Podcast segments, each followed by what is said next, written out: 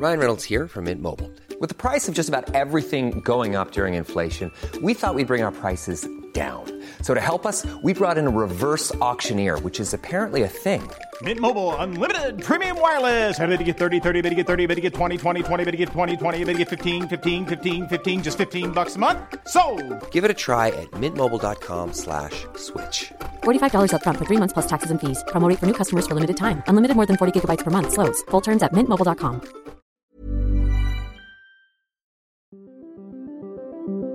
Qu'est-ce que j'ai dit à, Elon Musk? Vous voulez venir en Europe?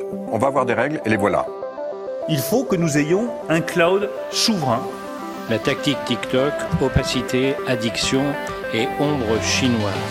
Est-ce qu'on est en train de vivre une révolution? Moi, ce que je dis, c'est que la révolution a déjà eu. L'IA est déjà là, elle est déjà omniprésente absolument partout, et le monde ne s'est pas effondré. Signaux faibles, le podcast de siècle digital qui décode l'actualité du numérique.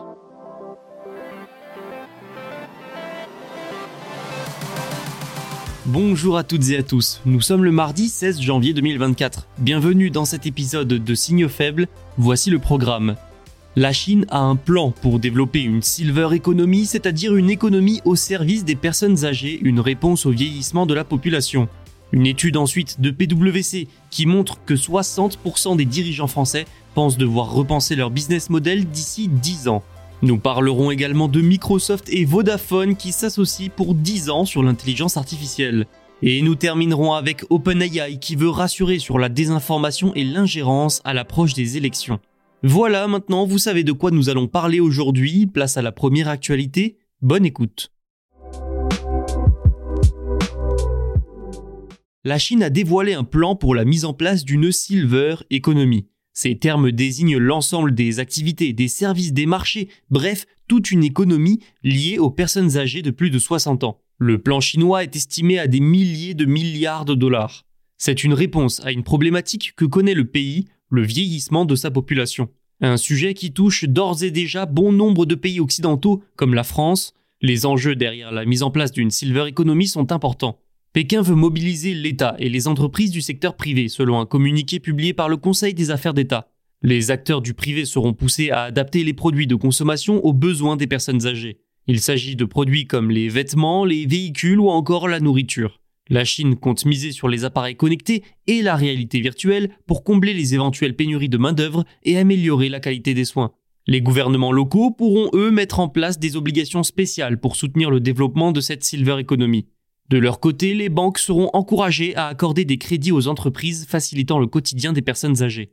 Dix parcs industriels dédiés à cette économie devraient également être créés, et je l'ai dit, c'est un moyen pour Pékin de faire face au phénomène de vieillissement de sa population. Le pays a fait face à plusieurs tendances qui l'ont amené dans cette situation. Tout d'abord, il y a eu le baby boom des années 1960. Ensuite, il y a eu la fameuse politique de l'enfant unique devant freiner la croissance démographique. Résultat, la Chine a l'une des populations vieillissant le plus rapidement au monde. Là-bas, une personne sur cinq était âgée de 60 ans ou plus à la fin de 2022. Dans 10 ans, 30% de la population devrait être dans ce cas selon la Commission nationale chinoise de la santé. Forcément, ça va amener à un boom de la silver economy. Elle représentera environ 30 milliards de yuan, soit 4200 milliards de dollars au cours de la prochaine décennie. D'ici 2035, elle représentera 10% de l'économie totale de la Chine. Mais pour atteindre de tels niveaux, le chemin à parcourir est encore long. Selon la chaîne de télévision publique CCTV, environ 90% des personnes âgées passent leurs dernières années à la maison plutôt que dans une maison de retraite, et 3% seulement se trouvent actuellement dans des établissements de soins. Et pour que la silver economy se développe, encore faudrait-il que les personnes âgées soient friandes et demandeuses de ce genre de service. Pour le moment, la demande, elle semble faible. Mais, conséquence de la politique chinoise de ces dernières années également, de nombreuses personnes âgées n'ont qu'un seul enfant adulte pour prendre soin d'eux, ce qui laisse penser que la silver economy en Chine a malgré tout de l'avenir. Comme je le disais, ce sujet du vieillissement de la population concerne de plus en plus de pays. Le plan chinois pourrait, sait-on jamais, en inspirer d'autres ailleurs dans le monde. PwC a sorti une nouvelle étude effectuée auprès de 4702 dirigeants d'entreprises dans le monde entier. Elle a été dévoilée au Forum économique de Davos. Et selon elle, 45% des personnes interrogées ont déclaré devoir réinventer leur business model dans les 10 ans pour sauvegarder la viabilité de leur société. Ce chiffre monte à 60% pour ce qui est des dirigeants français. Alors pourquoi autant de dirigeants pensent que leur entreprise va droit dans le mur d'ici 10 ans sans profond changement? Eh bien il y a plusieurs explications. À commencer par le rythme des progrès technologiques, notamment l'IA. Il y a aussi les changements de comportement et d'attente des consommateurs. Mais surtout, il y a le changement climatique. Bob Moritz, président mondial de PwC, a expliqué, je le cite, qu'ils sont moins optimistes que l'année dernière quant à leur propre perspective de revenus et plus conscients de la nécessité d'une réinvention fondamentale de leur activité. Parmi les priorités des patrons, l'intelligence artificielle et le changement climatique, entre autres. Bob Moritz a également lié IA et énergie en expliquant que selon lui, la croissance économique est nécessaire pour alimenter les investissements dans l'IA et la demande d'énergie continuera d'augmenter avec la demande en IA.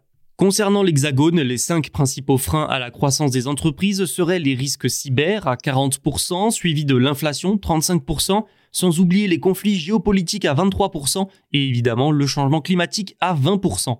Preuve que ce dernier point compte de plus en plus, 85% des PDG français déclarent avoir mis en place des actions pour améliorer l'efficacité énergétique. En France tout particulièrement, les nouvelles réglementations et la transformation numérique sont aussi vues comme des facteurs poussant au changement de modèle. Patrice Moreau, président de PwC France, a déclaré que nous assistons à un alignement des planètes inédit en France. Les investisseurs se disent prêts à attendre que les entreprises déploient leur stratégie de développement durable, quitte à ce que le retour sur investissement ne soit pas immédiat. Si cette étude témoigne de la reprise progressive de l'économie en 2024, c'est aussi et surtout l'illustration des craintes et des nombreux défis qui attendent les entreprises pour la prochaine décennie. Vodafone a conclu un accord avec Microsoft. Ensemble, les deux groupes vont investir 1,5 milliard de dollars au cours de la prochaine décennie. Ils veulent développer de nouveaux produits et services, notamment autour de l'intelligence artificielle et des paiements numériques. Cet accord donne notamment à Vodafone l'accès à la technologie d'OpenAI, société derrière ChatGPT, je le rappelle, technologie qui repose sur le cloud Azure de Microsoft. Pour Vodafone, l'intérêt est surtout d'améliorer le service client, notamment son chatbot. Ses employés, eux, auront accès à Microsoft Copilot selon le communiqué des deux sociétés. L'accord va aussi permettre aux géants britanniques des télécommunications de mieux rationaliser les opérations et améliorer ses offres B2B qui sont devenues aujourd'hui une priorité. Le groupe va également pouvoir arrêter d'utiliser ses propres centres de données et se tourner vers Azure, ce qui représente une économie non négligeable. Vodafone va aussi basculer son service de paiement M-Pesa sur Azure. D'après la société, ça devrait lui permettre de lancer de nouvelles applications basées sur le cloud. N'oublions pas qu'il s'agit là de l'un des plus grands services financiers mobiles au monde. Plus de 51 millions de clients répartis dans 7 pays d'Afrique l'utilisent. Microsoft a également l'intention d'investir un montant non connu dans la division IoT et objets connectés de Vodafone. Le partenariat entre aussi dans le cadre des efforts de Microsoft pour trouver des clients payants pour ses IA copilotes. Et oui, le géant américain a investi énormément pour mettre de l'IA partout. Plus de 13 milliards de dollars par exemple ont été investis dans OpenAI. Mais maintenant, pour que ça soit réellement une réussite, il faut monétiser tout ça et trouver des clients prêts à payer pour ces services. Actuellement, les entreprises clientes payent 30 dollars par utilisateur et par mois pour accéder à Copilot, un prix qui peut paraître élevé. 2024 est une année d'élection. Pour n'en citer que quelques-unes, il y a l'élection présidentielle mexicaine, l'élection présidentielle américaine, les élections européennes et il y a eu la semaine dernière les élections présidentielles à Taïwan. Et on le sait désormais, ces scrutins sont des moments de forte tension, avec notamment une augmentation de la désinformation et des tentatives d'ingérence étrangère. Dans une telle année, les réseaux sociaux seront évidemment scrutés de près, mais pas que. Les IA, aujourd'hui démocratisés, de plus en plus en tout cas, seront également surveillés. C'est un peu leur baptême du feu. OpenAI, leader du secteur, a donc partagé ses plans pour éviter la désinformation liée aux élections. Le but est clair, rassurer les autorités. L'accent est notamment mis sur le renforcement de la transparence sur l'origine des informations. À noter également l'utilisation de la cryptographie pour coder la provenance des images générées par DALI 3. OpenAI devrait ainsi mieux détecter les origines des images générées par l'IA à l'aide d'un classificateur de contenu et par là aider les électeurs à évaluer la fiabilité des contenus. OpenAI a aussi indiqué vouloir travailler avec des journalistes et des chercheurs. Autre annonce, les utilisateurs de ChatGPT commenceront bientôt à voir des actualités en temps réel avec attribution et liens et surtout, ils pourront être dirigés vers canivote.org, site officiel de vote aux États-Unis, s'ils posent des questions comme où voter ou comment voter. OpenAI veut aussi renforcer la lutte contre les tentatives d'usurpation d'identité via deepfake et chatbot La société a décidé d'interdire les applications conçues pour les campagnes politiques et ces nouvelles IA GPT permettront aux utilisateurs de signaler des violations de cette politique. D'autres annonces liées aux élections devraient arriver dans les prochains mois, parce que ce qui est certain, c'est que pour ce secteur, l'enjeu est immense. C'est tout pour aujourd'hui et c'est déjà pas mal. Je rappelle que tous nos podcasts sont disponibles sur notre site siècledigital.fr et les plateformes de streaming. N'oubliez pas de vous abonner pour ne rien manquer et à demain pour un nouvel épisode.